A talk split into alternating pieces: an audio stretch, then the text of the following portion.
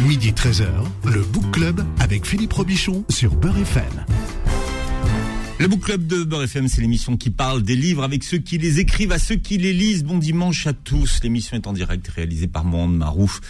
Et aujourd'hui, ça circule mal dans Paris. J'ai cru que mon invité n'arriverait pas à l'heure, mais pourtant, elle est arrivée pile poil. Elle a pris le métro pour venir jusqu'à nous. Je peux vous assurer que c'est quand même pas simple, pas très simple. Je reçois ce matin Lise euh, Kervenik. Bonjour et bienvenue. Bonjour. Bon, c'est pas compliqué. C'est compliqué pour venir jusqu'à nous quand même.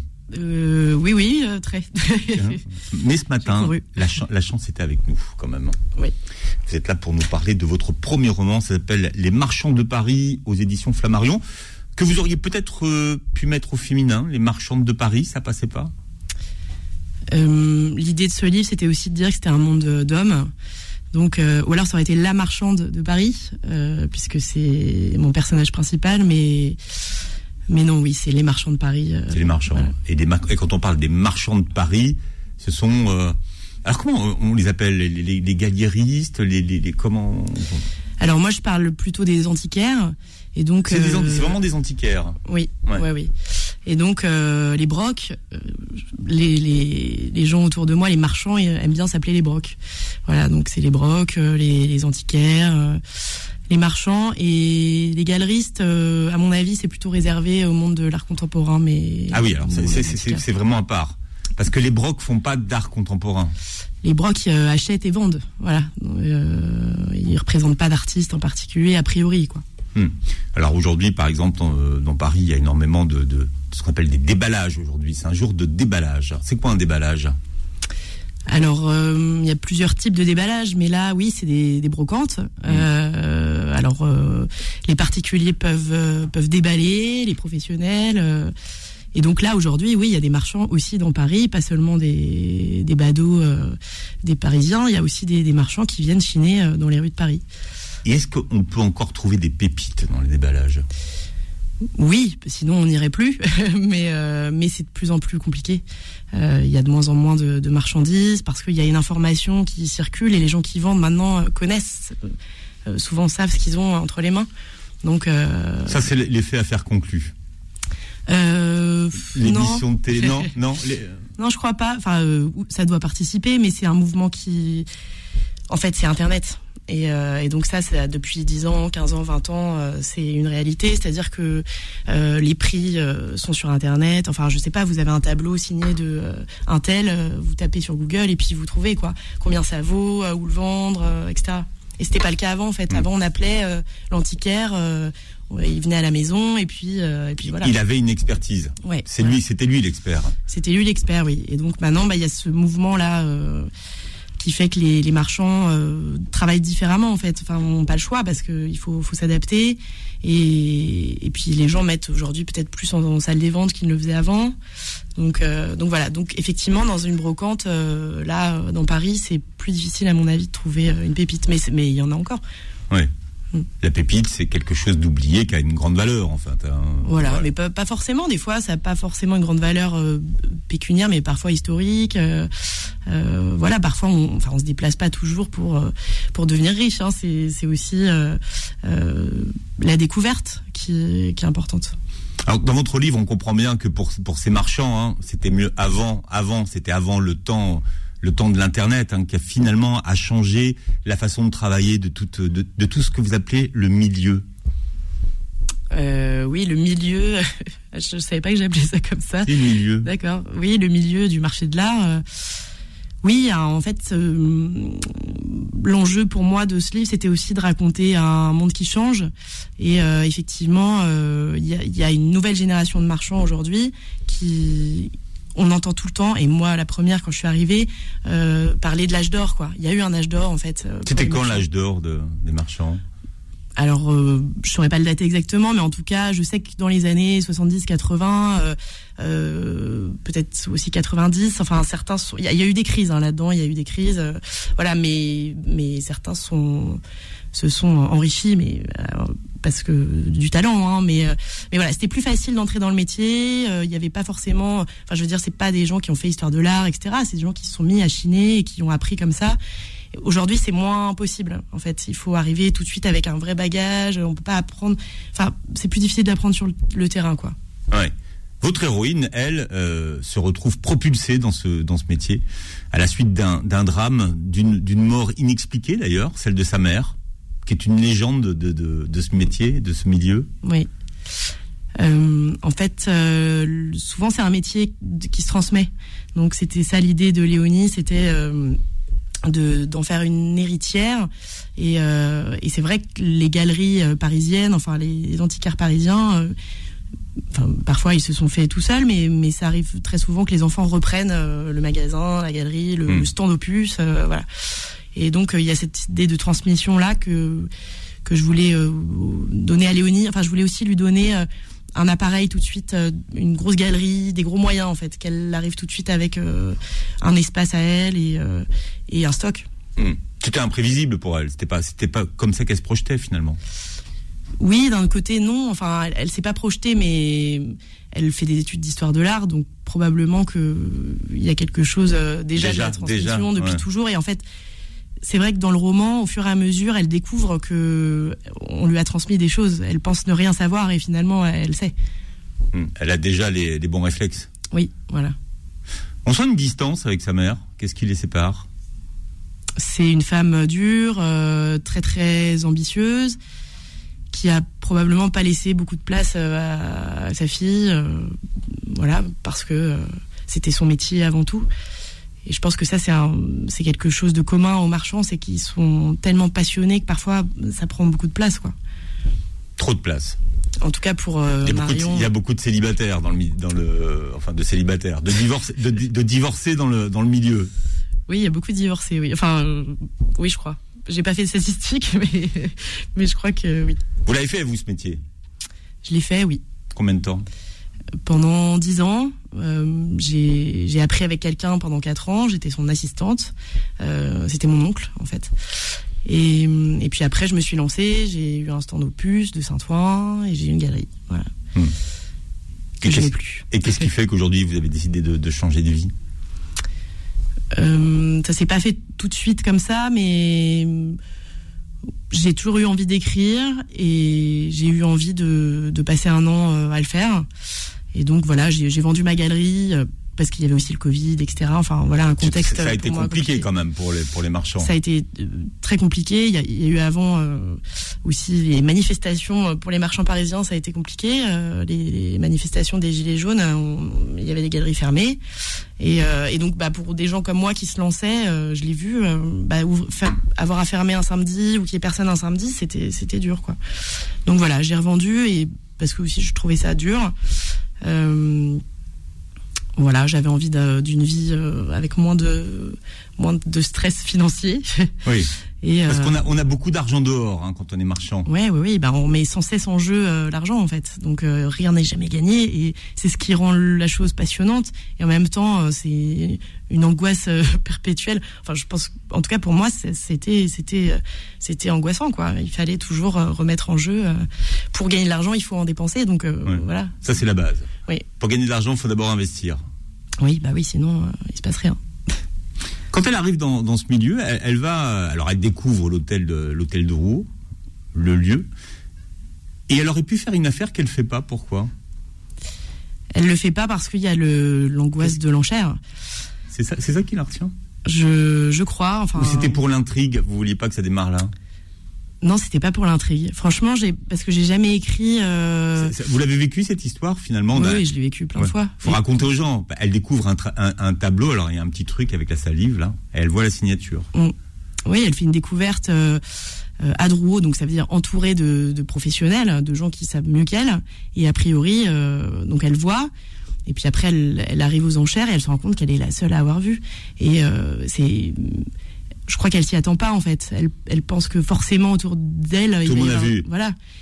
Et donc d'être la seule, euh, oui, il y a une espèce de d'angoisse. Elle se, elle se retient, elle lèvera jamais la main euh, pour enchérir.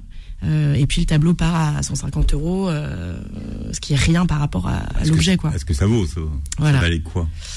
Euh, 10 000, 20 000, 30 000. euh, je, enfin, en tout cas, beaucoup plus cher que c'était un coup, quoi. Vraiment, c'était un coup, et elle est incapable de le faire. Ça aurait pu être son premier coup. Voilà. On va écouter une première chanson. Euh, Tombé pour elle, Pascal Obispo, L'île aux oiseaux. J'ai regardé l'histoire de la son- chanson. Alors, elle, elle aurait jamais dû s'appeler euh, Tombé pour elle.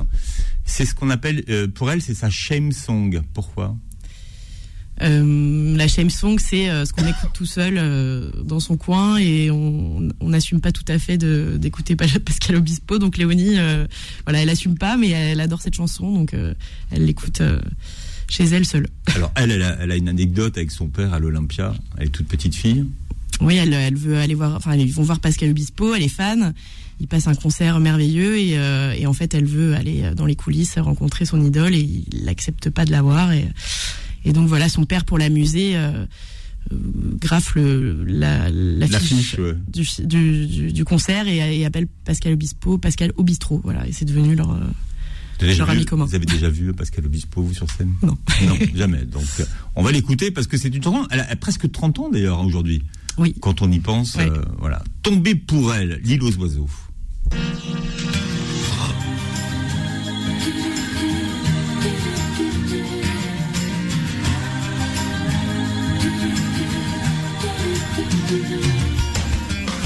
Tu es tombé du ciel, moi qui voyais le mal partout.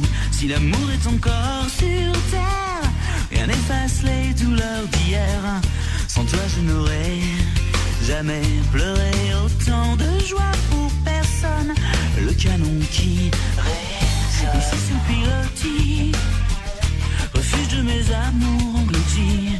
Mon cœur dépose à la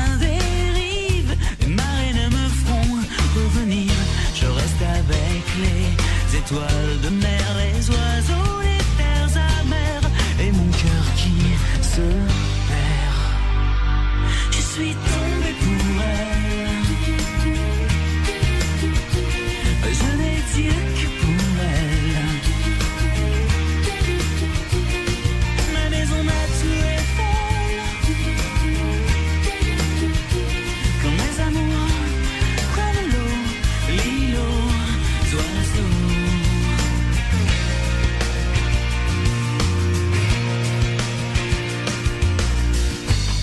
Au-dessus des marées, de l'amour à perpétuité. Pour Pilat sur mer,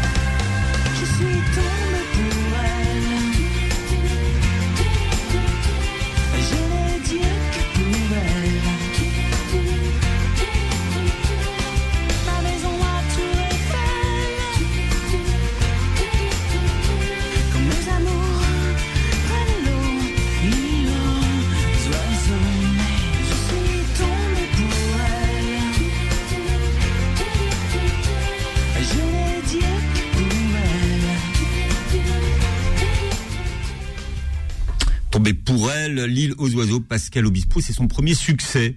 Voilà, à l'époque où il avait encore des cheveux. Oui, je, je suis pas très tendre euh, avec le avec la coiffure de Pascal Obispo dans, dans le livre. Non, c'est vrai. Bon. L'anecdote existe, mais c'est pas le même chanteur. Mais l'anecdote existe, en fait. Oui, on, bah, on dira pas qui c'est le chanteur, voilà. Bon, il est mort, je crois, maintenant. Bon, je peux le dire. Je le dis. Vous pouvez, ouais. Oh, C'était Moustaki en fait.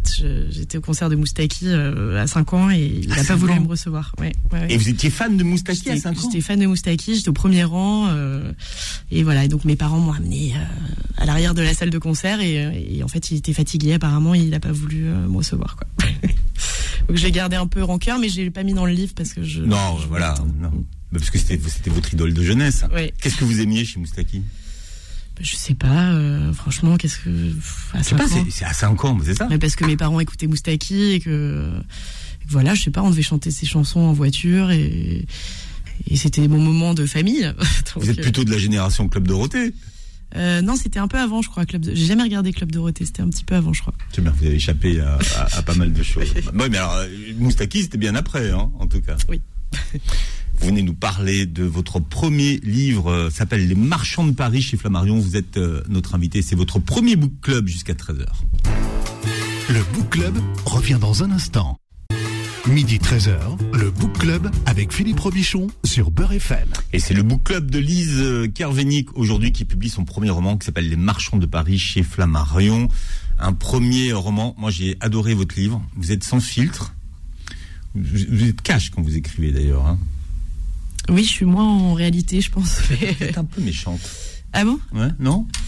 Je je sais pas. Pour moi, c'était euh, une déclaration d'amour au, au métier aussi, mais euh, oui, j'avais vraiment en tête de pas me censurer, jamais. Votre héroïne, elle est sans filtre, elle. Elle dit tout ce qu'elle pense, en fait. Oui. Sur tout le monde. Euh, oui. Assez. Ouais. Oui, oui. Enfin, en tout cas, dans. Oui, peut-être. Je me. Je Vous vous rendez pas compte? Non. Qu'elle- elle, elle- elle est cash. Elle est, elle est... Et vous, vous avez décidé de vous adresser directement au lecteur et de l'interpeller. Pourquoi? Euh, C'était pas un choix. C'est venu un peu comme ça. Euh, je crois que j'avais envie de faire une sorte de conte aussi, euh, qui est un narrateur. euh, qui raconte une histoire euh, pas complètement toujours réaliste et puis l'idée c'était d'accompagner le lecteur comme Léonie en fait voilà qui a un cheminement dans le livre et qu'on progresse avec elle et donc qu'on prenne peut-être un peu oui le lecteur par la main voilà Est-ce que c'est une usurpatrice? Elle euh, est persuadée de l'être euh, je crois Syndrome un- de l'imposteur, quand même. Oui, oui, Ouais. je le dis jamais, mais évidemment, elle a ça en elle. Euh, et puis, euh, mais en réalité, elle l'est pas. Elle, elle, elle découvre qu'elle, elle sait faire ce métier, qu'elle a probablement du talent, un peu inné, et puis un peu de, de, de- voilà, de son parcours aussi. Mais non, c'est pas. Une, elle- par contre, elle pense l'être, oui, c'est sûr. Ouais. Savoir faire ce métier, c'est d'avoir une idée de génie, finalement. Oui, oui. On va pas spoiler le livre, mais elle, elle a une idée de, de génie. Elle a un coup. Elle fait ce qu'on appelle un coup dans le métier. elle fait un coup. D'un autre côté, euh, c'est une erreur. Enfin, elle décide de mentir, alors sans, sans raconter tout à fait, mais elle, elle, elle fait un mensonge pour moi qui sert à rien, quoi. Qui, c'est parce que c'est son syndrome de l'imposteur qui, le- qui la pousse à, à mentir. Hmm. Mais effectivement, ça peut se retourner contre elle. Voilà. C'est comme ça. Ce premier roman, vous l'aviez dans les tiroirs ou vous, euh, on vous l'a commandé? Comment ça s'est passé? Non, je me suis lancée comme ça, euh, sans éditeur, sans quoi que ce soit. Je, je, je m'étais dit, je vais écrire un premier roman, et au début, franchement, je pensais même pas l'écrire sur euh, sur le, les marchands d'art. Euh, puis voilà, finalement, ça s'est imposé. C'est un sujet tellement romanesque que j'ai bien fait. mais euh, mais voilà, je l'ai écrit, et puis je faisais des ateliers d'écriture euh, en même temps. Et on m'a un peu euh, recommandé comme ça chez Flammarion, mais par, par une, c'est une autrice qui m'a recommandé en fait chez mon éditeur. Mais sinon, je, j'avais pas d'idée, on m'a rien commandé. Hmm. Vous avez commencé comme ça, cher lecteur? Euh, non, non, non, je sais plus comment j'ai commencé. Je crois que non, j'ai écrit des, j'ai jamais eu de plan, donc j'ai, j'ai écrit des bouts de scène comme ça. Et puis un jour, euh, c'est devenu un roman, quoi. Hmm. Quel est le pouvoir d'une bonne histoire pour vous? Vous savez ça? Euh, non, j'en ai aucune idée. Vous savez ah bah, Le pouvoir d'une bonne histoire, c'est que les gens d'abord la- l'achètent et qu'ils tournent les pages du livre parce qu'ils veulent savoir la suite. Il paraît que euh, On appelle ça un page turner. Voilà, et il votre que- livre, votre livre, c'est ce qu'on appelle un page turner. Ok. C'est ça. C'est ce qu'on commence à me dire là. Voilà, mais moi j'ai aucun recul. Non, mais c'est votre premier livre, donc vous savez pas. Mais, mais votre livre, on le lâche pas, donc c'est Ouais. un, un page turner. Ok, bah je- j'en suis ravie. Parce Ouais. que pour moi aussi, effectivement, un bon livre, c'est un livre que je lâche pas. Oui, donc c'est ça, c'est ça, c'est ça le, le pouvoir d'une bonne histoire. Alors vous vous rendez au, euh, hommage et vous restez, enfin vous vous, vous ré- réintégrez dans l'histoire des gens qui ont été, on va dire, euh, spoilés de leur succès. Oui, des, des femmes. Des femmes et, et- et des, des hommes peut-être aussi. Par exemple, vous parlez d'un de John Kennedy Toole. Pareil. Quelqu'un qui n'a pas eu de succès de son vivant. Non, je trouve que l'histoire est tragique en fait, et j'a- j'adore ce livre qui s'appelle La Conjuration des imbéciles. Euh, et en fait, oui, c'est vrai que son histoire est terrible. Il, il a écrit ce roman, euh, persuadé d'avoir euh, d'avoir écrit un chef-d'œuvre, ce qui était d'ailleurs le cas, et euh, il a été frappé à la porte des éditeurs. Personne ne lui a jamais publié de son vivant. Et puis finalement, c'est sa mère après, il s'est suicidé, et c'est sa mère après Et c'est euh, suicidé comment? Faut, Il faut raconter ça. dans sa voiture. euh, Au gaz, enfin, au il- gaz, il ouvre, voilà, ouais, ouais. au Gaz gaz d'échappement, d'échappement de, ouais. de sa voiture, ouais. Donc voilà, et sa mère, convaincue du, du voilà du talent de son fils, euh, continuera à essayer de vendre le livre. Et en fait, je crois que c'est 10 ans ou 13 ans après, euh, en fait, il, euh, il est publié et puis il reçoit Le prix Pulitzer. Ouais, voilà. Ouais. Donc c'est tragique et en même temps une belle histoire. Ouais, mais vous aimez bien en- finalement rendre remettre de la lumière sur ces auteurs maudits ou sur ces artistes maudits ou oubliés ou spoilés de leur succès? Oui, bah, ça, m'intéresse. euh, voilà, euh, oui, les, les poètes maudits, quoi. C'est un sujet passionnant et, et donc là, il y avait cet écrivain, mais sinon, en fait, au fur et à mesure de l'écriture, je me suis vraiment renseignée là-dessus sur euh, voilà les femmes peintres oubliées. Sur euh, donc maintenant, aujourd'hui, on en parle un petit peu plus, mais c'est vrai que pendant des siècles, euh, des artistes euh, sont restés dans l'ombre, euh, des artistes merveilleux. Alors vous racontez des, des histoires que nous on, on connaît pas. euh, par exemple, euh, l'histoire d'un tableau qui s'appelle Explosion dans une église. Oui. Ouais. C'est de qui ça? Alors c'est dans- dans- à votre lecteur, vous lui conseillez de googler. oui, et même d'aller euh, le et, voir. et- et donc moi je suis donc allé voir le tableau du coup et après je me suis intéressé à, à l'histoire de ce de, de ce peintre. Mais oui, oui, je conseille même aux lecteurs de prendre un avion et d'aller voir le tableau, ce que moi je n'ai jamais fait. Mais euh, c'est un tableau que j'ai découvert en m'intéressant à la peinture des ruines, qui est un sujet qui m'intéresse euh, vraiment et donc que je traite dans le roman. Et donc là, c'est euh, ça a été un mystère pendant longtemps l'histoire de l'art, euh, ce, ce François de Nomé, mais en fait c'était deux artistes. Et donc qui en ont fait qu'un seul, euh, l'histoire a transformé ces deux artistes en un seul. Et puis maintenant aujourd'hui, on sait que c'est euh, François de Nomé qui a peint. Il avait deux identités en fait. Mais je le trouve incroyable ce tableau, il est fantastique, euh, avant l'heure, enfin il est surréaliste même. euh, voilà, il y a, il y a une- comme les grands tableaux, ils ont l'air d'être euh, modernes, enfin avant l'heure quoi. Ou les petits d'ailleurs même parfois. Il y a peut-être des petits tableaux pas restaurés qui sont bien aussi. hein. oui oui, mais je veux dire les grands artistes ont toujours l'air d'être euh, enfin on est toujours étonné d'une modernité euh, devant un grand tableau, un, beau- un, un grand artiste quoi. Et pourquoi vous n'aimez pas Dali? C'est personnel, c'est subjectif. Je, je veux à personne d'en vouloir d'aimer Dali, mais euh, oui, je, ça me touche absolument pas. Je trouve ça froid et Rien, rien vous touche chez Dali? mais rien. et pourtant, j'ai été voir. J'ai été à Figueras, euh, petite d'ailleurs. Dans, euh, dans, dans, dans le musée, hein, Oui, oui. la- le musée Dali. Voilà, mais je non, je suis absolument pas touchée par euh, par la peinture de Dali. Voilà. Non, c'est intéressant. Rien ne trouve grâce. Alors il y a un musée aussi que qu'on va peut-être aller voir pour ceux qui euh, liront votre livre, c'est le musée de la piscine à Roubaix. Ah oui, pour moi qui est vraiment euh, le plus beau musée en France. Enfin, il est incroyable. Donc oui, c'est un, un musée qui a été fait dans une ancienne piscine euh, Art déco. Et, euh, et donc il y a une lumière euh, folle dans ce musée qu'on ne trouve nulle part ailleurs. Puis il y a encore le bassin, le bruit de l'eau. euh, donc on est vraiment dans une piscine. Il y a des salles de musée, d'exposition dans les cabines de la piscine. voilà, c'est. Et puis je trouve que c'est une belle histoire parce que c'est une piscine qui a été abandonnée pendant longtemps. Et donc voilà, on a décidé d'en faire un musée. Et maintenant c'est un musée qui est extrêmement visité. Les gens viennent de Ah partout. oui, bien sûr, qui viennent partout du, du- dans le, Ouais, du monde. ouais. Mais c'est une occasion aussi d'aller à, à Roubaix. Voilà. On va écouter une deuxième chanson. Alors il y a le choix dans votre livre parce que alors vous avez des goûts très euh, variés, on va dire. Euh, Qu'est-ce que vous voulez? Vous voulez Ophélie ou Grace Jones? Grace Jones. Alors Grace Jones, c'est une chanson qui est pas, enfin, qui, est connue des clubbers, mais euh, c'est une reprise hein, d'un groupe qui s'appelle euh, Flash in the Pan. C'est des Australiens et la chanson s'appelle, euh, comment elle s'appelle la chanson d'ailleurs? C'est Walking in the Rain. C'est ça, Walking in the Rain. Grace Jones, la grande Grace Jones.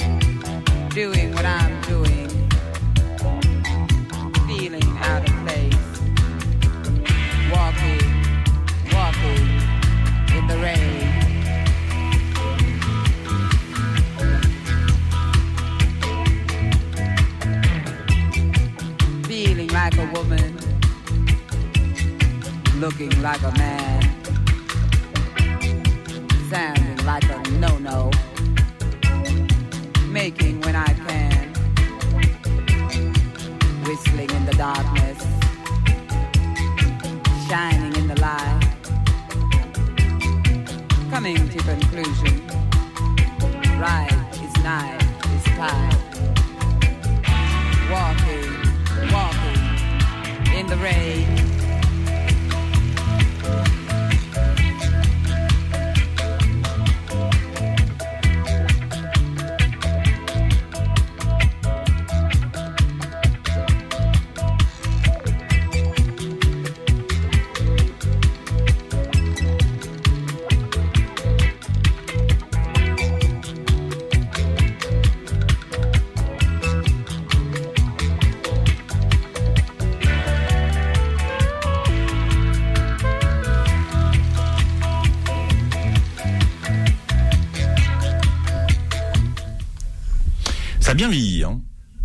Jones. Qu'est-ce que ça vous rappelle comme souvenir, Grace Jones? Des souvenirs de vernissage. J'avais un, patron à l'époque euh, qui, mettait Grace Jones à tous les vernissages. Euh, et, voilà, il était fan et donc je suis devenue aussi. Mais pour moi, c'est souvenirs de, de fin de vernissage. Euh, c'était qui Vincent Lécuyer? Oui, c'était Vincent Lécuyer, oui. Qui, maintenant, je, mets, je, mets, des pièces dans le pulse, en fait. oui, parce que je lui ai dédié le livre. Et voilà, c'est lui qui m'a appris le métier, mais surtout c'est un grand marchand et une personnalité euh, assez fascinante. Voilà. Et qu'est-ce qui vous a appris du métier alors? En fait euh, quand j'ai commencé à travailler pour lui euh, il m'a donné son chéquier et puis il m'a dit bah va, va chiner. Donc voilà c'était super inquiétant pour moi mais je crois qu'il savait très bien au fond que j'allais pas faire n'importe quoi mais mais il m'a fait tout de suite confiance et, en fait c'est hyper précieux. Enfin je, personne fait jamais confiance comme ça aux gens et, et surtout j'avais 20 ans donc je connaissais rien. Et donc voilà donc j'ai appris comme ça en fait en faisant il avait des goûts euh, musicaux très sûrs, alors. Il écoutait Grace Jones. Oh, très sûr, euh, pas toujours, non, mais euh, en tout cas, oui, là, c'était Grace Jones et François de Roubaix, voilà. Donc, pas mal. Bien. Et cette histoire, on la retrouve dans votre premier roman qui s'appelle Les Marchands de Paris, qui vient de sortir aux éditions Flammarion. Le Book Club revient dans un instant. Midi 13h, le Book Club avec Philippe Robichon sur Beurre FM. Et je reçois aujourd'hui euh, Lise Kerveni qui publie son premier roman, s'appelle Les Marchands de Paris aux éditions euh, Flammarion. Et vous avez emprunté un, mot à Emmanuel Macron, le mot fifrelin. oui, en fait, je ne vais pas emprunter à lui. C'est un mot que j'ai entendu. Euh, ah, c'est pas lui Non, non, c'est pas lui. Ça, aurait pu. Qu'est-ce que ça veut dire, tiens, euh, fifrelin alors, c'est un peu un secret de, de famille et de corporation, mais je. Ah mince, parce que je. Mais, euh, partagez, Non, non, je le dis. Je peux, ok, je le dis. De toute façon, je l'écris. Donc, euh, mais euh, c'est c'est une façon de, de dire espèce en fait, argent, cash quoi. Voilà. Et fifrelin, je l'ai entendu plusieurs fois, et donc au lieu de dire cash, on dit fifrelin. Hmm. Ça circule beaucoup dans le dans le milieu, le, les, les fifrelins. de moins en moins. Voilà, c'est tout ce que je peux vous dire. De moins en moins, ça de veut moins en moins, comme dans tous les métiers. D'ailleurs, je pense. Enfin, voilà, non, de moins en moins. Et oui, ça a dû beaucoup circuler, j'imagine, mais moi, j'ai pas connu ce, ce temps. Non, vous avez le chéquier. voilà, c'est ça. J'avais le chéquier, oui. Parfois, ça doit aider hein, d'avoir une petite enveloppe pour. euh, Oui, oh là là. Non, non, mais pour, pour, pour, pour décocher des affaires ou des. non, mais bien sûr, hein, c'est un métier de de- d'argent, hein, donc. euh, et c'est aussi un métier d'argent en espèces, mais c'est franchement c'est vrai, c'est de moins en moins.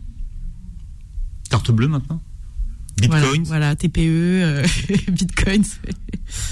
Bah oui. euh, oui, oui. Vous dites que c'est pas un, un milieu de, de femmes, mais il y a quand même des femmes dans, le- dans le milieu, ce sont les assistantes. Oui. Et en réalité, euh, C'est elles qui tiennent le business en fait.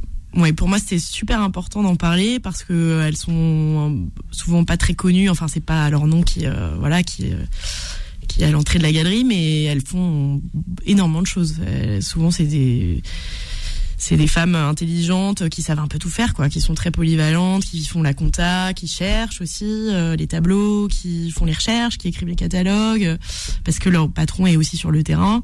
Donc elles, elles tiennent la galerie, elles vendent, elles connaissent les clients, euh, voilà, elles sont très très importantes. Et c'est, il y a aussi des hommes d'ailleurs. Est-ce que les clients, euh, la clientèle a vieilli des marchands en fait aujourd'hui?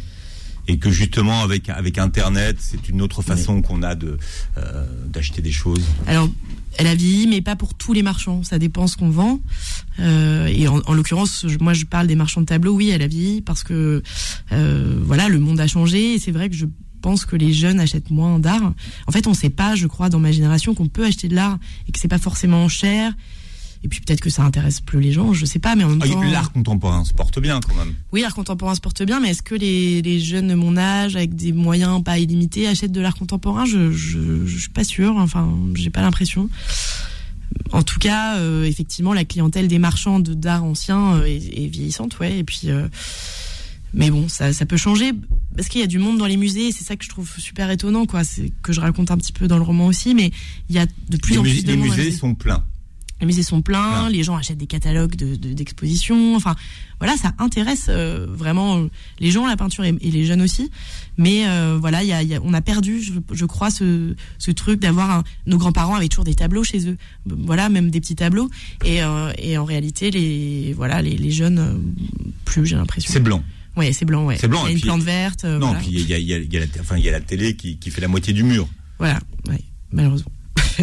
ou des écrans. Donc euh, Des écrans et puis euh, oui, où on décore différemment, quoi. Mais le tableau est, fait plus partie de la maison. L'action de, de votre livre se déroule rue du poignet de la, de la main. Qu'est-ce que vous appelez la, la rue du, du poignet de la main? Rue de la poignée de main, c'est euh, euh, c'était l'idée de pour moi c'est ça symbolise euh, complètement ce métier comme tel qu'il a été qu'il est peut-être un peu moins mais c'est le, le truc de la confiance quoi. On se tape dans la main pour euh, pour faire une affaire. Et, et voilà. C'est c'est ça pour moi les marchands. Mais c'est une expression qui a cours dans le, dans le milieu ou ça c'est de vous? Non c'est c'est de moi. Ouais, d'accord. Donc, mais euh, et et il y en a toujours parce que vous expliquez, il y en a- il y en a forcément une à côté de chez vous. une galerie? Ouais. Ah oui, une rue de la Poignée de Main. Oui, bah en fait, euh, dans toutes les villes de, de, France, il y a des y a des rues d'antiquaires. Alors c'est pareil, elles disparaissent, elles sont un peu grignotées par euh, par euh, les magasins de vêtements, voilà. Mais euh, mais à Paris, il y a plusieurs quartiers d'antiquaires évidemment, mais en fait partout. Et, et même dans les petites villes. Je veux dire, moi, je, je- j'ai une maison, une petite maison dans un village euh, dans la Sarthe. Il y a huit antiquaires, quoi. Et je sais pas, il doit y avoir 5000 habitants. Enfin, c'est donc voilà, il y a encore des, des endroits où il y a des antiquaires partout et une rue d'antiquaires, quoi. Voilà. Et avant de, de vider la maison de mémé, parce que c'est vrai que parfois, quand vous héritez, vous avez des maisons, il faut les vider. Et vous Oui. imaginez qu'il y a plein de choses. Alors ça, ça, ça- peut-être que justement dans la Sarthe, euh, c'est ça qui alimente les antiquaires. hein. Mais oui, oui, partout d'ailleurs en province, euh, les marchands, c'est eux pendant très longtemps et c'est en train de changer aussi. Mais on, on les appelait puis ils venaient vider une maison, donc on- voilà, on les change d'un débarras parfois, on récupérait des choses et ça, ça change. Maintenant, on appelle peut-être plus les commissaires priseurs. Enfin, voilà, il y a. Pour organiser des ventes aux, en- aux Voilà. enchères, en fait. Ouais. hein. Vous videz des châteaux, des. Je crois qu'on fait peut-être moins confiance à l'antiquaire maintenant. Je, je sais, j'ai l'impression qu'en tout cas, on fait moins ce, cette chose qu'on appelait l'adresse. Faire une adresse, en fait, c'est rentrer chez quelqu'un et, et, et puis euh, vider la maison, quoi. Une adresse, ça s'appelle Oui. Qu'est-ce que c'est que- qu'on appelle le canular de Livourne? Parce que ça, ça existe vraiment. hein. Oui, c'est. Parce qu'il y a des choses que vous inventez, par exemple les jumeaux Pradel, c'est vous. Alors les jumeaux Pradel, c'est un mélange de deux histoires qui existent en fait. Qui existent, mais euh, qui ne s'appellent pas les jumeaux Pradel. Non, non, non, pas du tout. D'accord, ça c'est de vous. Oui, Ouais, oui, ouais. ça c'est de moi. Oui, il y a un peu de vrai, un peu de faux.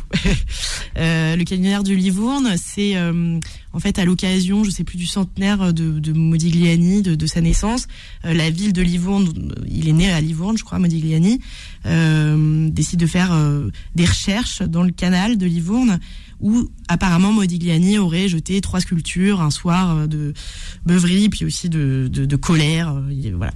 Et donc euh, il drague le, canal pendant euh, des semaines il trouve rien. Et donc trois étudiants euh, en beaux arts décident de jeter euh, une réplique de des sculptures dans le canal. Et donc on les retrouve. Et là les experts du monde entier euh, se réveillent, vont voir, disent waouh c'est merveilleux, on n'a jamais vu euh, une aussi belle sculpture de Modigliani quoi. Et puis en fait, ils, voilà, ils se sont manifestés. En fait, c'est de nous et on les a pas crus. Donc ils ont dû aller à la télévision italienne pour euh, reproduire les sculptures en direct. Voilà. Mais même après, il y a encore des experts qui pour dire euh, voilà. Non, c'est des vrais. Voilà. C'est des vrais. Oui. Ouais. Les faussaires, il y en a tant que ça dans le, dans le métier? Il y en a pas tant que ça. Enfin, il y en a de très célèbres en tous les cas. euh, et oui, la, la crainte, c'est toujours de tomber sur la un faux tableau. c'est la hantise, le, le faussaire C'est finalement. c'est la hantise euh, absolue. Moi, je, moi, j'ai beaucoup de respect pour les faussaires en réalité. Je trouve qu'il faut être quand même très très fort pour berner des spécialistes. Mais, euh, mais oui, oui, bien sûr, il y a des faux tableaux partout. Et parfois, c'est juste euh, le tableau est vrai, mais la signature est fausse. Enfin, voilà, il, y a plein de façons de, de faire un faux tableau. Et c'est c'est un danger permanent pour les marchands, le faux tableau. Heureusement, il y a la lampe de Wood Oui. La qui sert au dermato, mais pas que. Ah, je sais pas. non, non, non. La lampe de Wood. Ok. Euh, oui, bah c'est une lampe que tous tous tous les antiquaires ont dans leur poche, quoi. C'est euh, c'est la lampe qui permet de qui qui révèle en fait c'est de la, une lumière UV qui révèle le euh, voilà ce qui a été peint après. Donc probablement peut-être une fausse signature ou parfois juste ça permet de révéler les repeints, c'est-à-dire où, où le tableau a été repris, euh, restauré. Restauré, ouais. Voilà. Mm, mm. Toujours la lampe de Wood. Oui, il faut toujours l'avoir. Oui. Bon, vous avez ressorti de ma, ma mémoire une vieille adresse chez Carmen. Oui. Vous alliez chez Carmen, vous? Moi j'allais un peu chez Carmen, oui. Mais vous êtes beaucoup trop jeune. Euh, oui, j'y allais euh, bah, il y a dix ans. euh, voilà, j'y allais au tout début de, de mes débuts à Drouot, mais oui, c'est un. C'est un- pas très loin, d'abord. C'est pas, c'est pas loin. Non, c'est pour ça que c'est un endroit aussi de, de marchands et de, de gens de Drouot, quoi. Enfin, de, de commissaires-priseurs, d'experts. De comédiens, d'artistes, enfin d'artistes. Oui, oui, c'est un endroit un peu dingue entre le malfamé et le et le et le sympathique, voilà. Donc voilà, mais pour moi une soirée chez Carmen, c'est toujours on savait pas euh, comment elle allait se passer. Enfin, c'est un endroit très étonnant qui existe encore d'ailleurs et qui ferme jamais, quoi, qui ferme à 11 heures du matin. Mais à partir d'une cer- certaine heure, je crois qu'il faut plus y être. Voilà. Faut plus y aller. Non. Parce que parce que ça dérape. chez- Voilà, ça dérape. chez- Moi, je pensais que ça n'existait plus, vous voyez. Je pensais que c'était. Ah oui, si, si, ça existe encore, oui. On faisait des affaires chez Carmen ou Ah non, non, je crois pas. Je pense qu'il fallait pas, en tout cas, il fallait surtout pas faire d'affaires chez Carmen. C'est trop tard. Bien, ça vous manque ce milieu ou pas? Bah, ça me manque pas parce que je j'y suis encore. hein. Je vis à Drouot, euh, j'y vais euh, tous les jours et je voilà, je continue à acheter de la peinture. euh, Donc, bah, vous continuez à acheter. voilà, mais mais moins à vendre. Maintenant, je- j'achète pour moi. Voilà, Je- j'essaie de collectionner un petit peu. euh, voilà, mais c'est c'est on, on quitte jamais ça. Une fois qu'on a le virus, euh, il faut on peut plus. C'est s'en ça que aller. vous expliquez, c'est que c'est un virus en fait. Ouais. Oui, je toute ma vie, j'aurais envie de regarder les ventes aux enchères, euh, d'aller en déballage, euh, voilà. Même si les ventes aux enchères aussi se, se passent beaucoup euh, par internet hein, aujourd'hui. Oui, oui, oui, c'est. téléphone. Hein. Oui, oui, oui, c'est bah maintenant oui, effectivement. Avant, il fallait se déplacer. En fait, les marchands se déplaçaient, faisaient le tour de la France pour euh, pour aller de, de de vente en vente. Aujourd'hui, bon, il suffit d'être derrière son écran et puis on en fait comme ça. Et c'est vrai que ça a perdu un peu aussi de sa magie, je pense. On va écouter une dernière chanson extraite de votre livre, c'est Space Oddity de euh, David Bowie. La chanson a plus de 50 ans. 69, vous vous rendez compte Mm.